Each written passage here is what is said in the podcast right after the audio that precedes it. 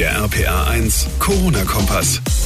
Willkommen und hallo zu einer brandneuen Podcast-Folge. Heute am Freitag, dem 27. November, Ausgabe 145. Ich bin John Segert. Schön, dass ihr eingeschaltet habt.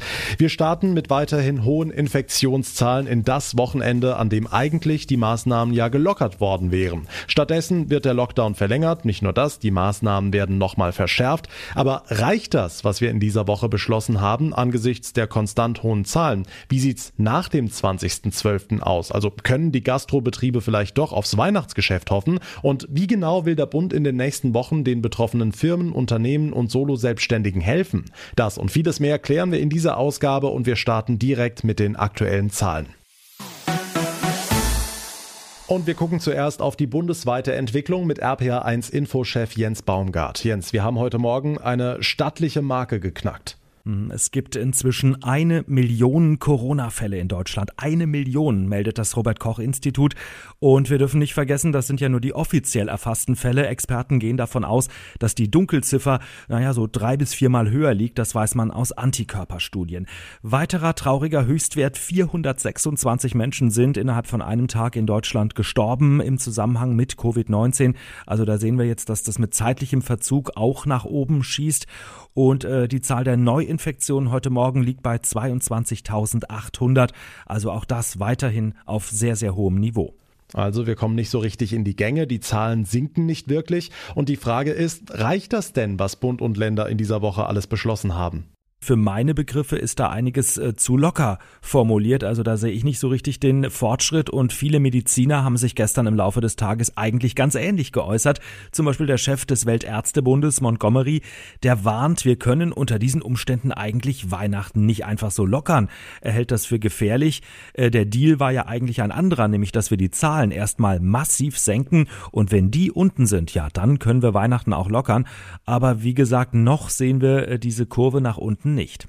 Dankeschön, Jens Baumgart. Gucken wir auf die Zahlen in Rheinland-Pfalz. Genau 988 Neuinfektionen meldet heute das Gesundheitsministerium in Mainz. Dazu 17 neue Todesfälle seit gestern. Auch hier also weiterhin ein hohes Infektionsgeschehen, auch wenn sich das Tempo der Corona-Pandemie in Rheinland-Pfalz laut diesen Daten etwas abgeschwächt hat.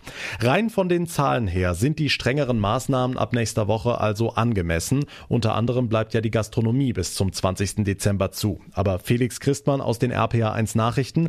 Was ist danach? Wie groß sind denn die Hoffnungen der Gastronomen auf ein Weihnachtsgeschäft? Nicht sonderlich groß, auch wenn es nicht explizit in der Verordnung drinsteht. Eine Öffnung von Restaurants, Gaststätten oder Hotels über Weihnachten hält der Branchenverband DEHOGA für unrealistisch. Die Betriebe würden auch nach dem 20.12. zubleiben. Und ein Öffnungsfenster über die Feiertage, also zum Beispiel für Familienbesuche, sei auch keine Perspektive, sagte uns der rheinland-pfälzische DEHOGA-Präsident Gerion Haumann. Wenn es bei den Schwiegermüttern, Schwiegertöchtern und Schwiegersöhnen und Neffen und Enkeln bleibt, glaube ich, ist das einfach zu wenig, um einen Betrieb hochzufahren. Man kann uns nicht auf Knopfdruck anschalten und auf Knopfdruck ausschalten. Das braucht eine gewisse Planung und Vorbereitung und auch eine entsprechende Auslastung, um das am Ende des Tages auch ertragswirtschaftlich vernünftig darstellen zu können. Also besser gleich zulassen, als irgendwelche halben Sachen machen und sich dafür lieber auf die Zeit nach den Feiertagen konzentrieren, sagt die rheinland-pfälzische Ministerpräsidentin Malu Dreyer im RPA1 Interview. Ich glaube, das Weihnachtsgeschäft ist eher ein Geschäft, womit man nicht so rechnen kann, sondern dass wir eher mit großer Hoffnung dann auch ins neue Jahr starten und dass wir auch beginnen unmittelbar dann mit dem Impfen, sodass sich Leben auch irgendwann mal wieder normalisiert und zwar im neuen Jahr. Tja, bis dahin müssen die beschlossenen Betriebe ja aber auch von irgendwas leben und der Bund stellt den Betroffenen ja Dezemberhilfen bereit und Finanzminister Scholz hat dazu heute Einzelheiten vorgestellt. Genau, dieses System soll quasi wie das Modell der Novemberhilfen funktionieren. Also von den Lockdown verursachten Umsatzausfällen erstattet der Bund 75 Prozent. Das heißt, diejenigen, die direkt von den Schließungen betroffen sind, Restaurants, Bars, Theater, Konzerthallen und Clubs zum Beispiel, werden diese Hilfe in Anspruch nehmen können. Die Hotels natürlich, so wie das bei der Novemberhilfe der Fall war. Diese Novembergelder können seit Mittwoch online beantragt werden. Scholz geht davon aus, dass die ersten Abschlagszahlungen in den nächsten Tagen auf den Konten der Betroffenen eingehen. Der Überblick von Felix Christmann. Vielen Dank.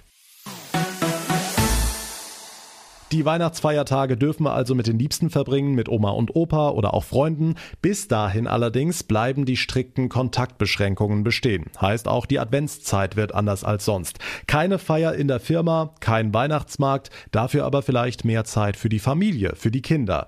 Simone Ibald-Strauch ist Sozialpädagogin und Beraterin bei der Erziehungs-, Ehe-, Familien- und Lebensberatung des Bistums Trier in Kochen. Frau Ibald-Strauch, könnte das auch eine Chance sein, endlich mal ohne Vorbereitung Vorweihnachtsstress auszukommen? Genau, wir haben schon auch erlebt, dass ähm, die Familien eher in Vorweihnachtsstress verfallen und die Eltern wirklich ähm, fast schon am 24. sehr gestresst unter den Weihnachtsbaum fallen. Und ähm, da denken wir jetzt, dass es schon auch eine Möglichkeit bietet, dieses ausgebremst zu werden, ähm, jetzt nochmal sich auf die Familie zu konzentrieren und zu schauen, äh, wie kann man die Zeit, die jetzt da ist, auch gut nutzen miteinander. Wie könnte das zum Beispiel aussehen? Mein ganz konkreter Vorschlag wäre, sich mit den Kindern zusammenzusetzen, das geht auch schon mit Kindern im Kindergartenalter, und gemeinsam zu überlegen, welche Ideen, welche Wünsche gibt es, die zur Vorweihnachtszeit, Adventszeit umgesetzt werden können. Also der Familienrat tagt sozusagen. Welche Wünsche könnten da kommen, zum Beispiel von den Kindern aus Ihrer Erfahrung? Also wenn ich in der Beratungsstelle Kinder frage, da kommen ganz einfache Dinge bei raus, dass sie sich wünschen, Zeit mit Mama und Papa zu haben, dass sie sich wünschen, dass Mama und Papa weniger an ihrem Handy spielen, ähm, dass die mit ihnen spielen, dass die zusammen backen, zusammen Lieder singen. Das sind wirklich einfache Dinge, die Eltern auch gut umsetzen können und wo auch nochmal deutlich wird, dass Kinder sich wünschen, einfach gemeinsam Zeit, schöne Zeit miteinander zu verbringen. Okay, und wenn alle Plätzchen gebacken sind und Eltern doch langsam die Ideen ausgehen, wo können sie noch mehr Tipps bekommen für die Advents- und Vorweihnachtszeit? Da wäre auch eine Möglichkeit, einfach mal bei der Pfarrei ähm, vor Ort nachzufragen, in den Pfarrgemeindebüros, welche Angebote für Familien auch schon entwickelt wurden in der Corona-Zeit. Und da gibt es auch viele Pfarreien, die da schon sehr aktiv und sehr kreativ geworden sind einfach schauen, was möglich ist. Das ist die Botschaft, die wir da einfach senden möchten, anstatt auf das zu schauen, was wirklich auch schwierig und belastend ist. Das ist und bleibt und trotzdem ist es gut, auch die andere Seite der Medaille sich anzuschauen. Advent 2020. Noch mehr Anregungen findet ihr auf der Seite unserer Kirchenredaktion unter rpa1.de slash himmlisch. Damit komme ich zum Ende der heutigen Ausgabe. Wenn euch unser Corona-Kompass gefällt, dann würde ich mich sehr freuen über eine kurze Bewertung bei iTunes und ihr verpasst keine Folge mehr, wenn ihr unseren Podcast ganz einfach abonniert. Mein Name ist John Segert. Ich bedanke mich ganz herzlich fürs Zuhören. Wir hören uns dann in der nächsten Ausgabe wieder am Montag. Bis dahin eine gute Zeit, ein wunderschönes Wochenende und vor allem bleibt gesund gesund. Der RPA 1 Corona-Kompass.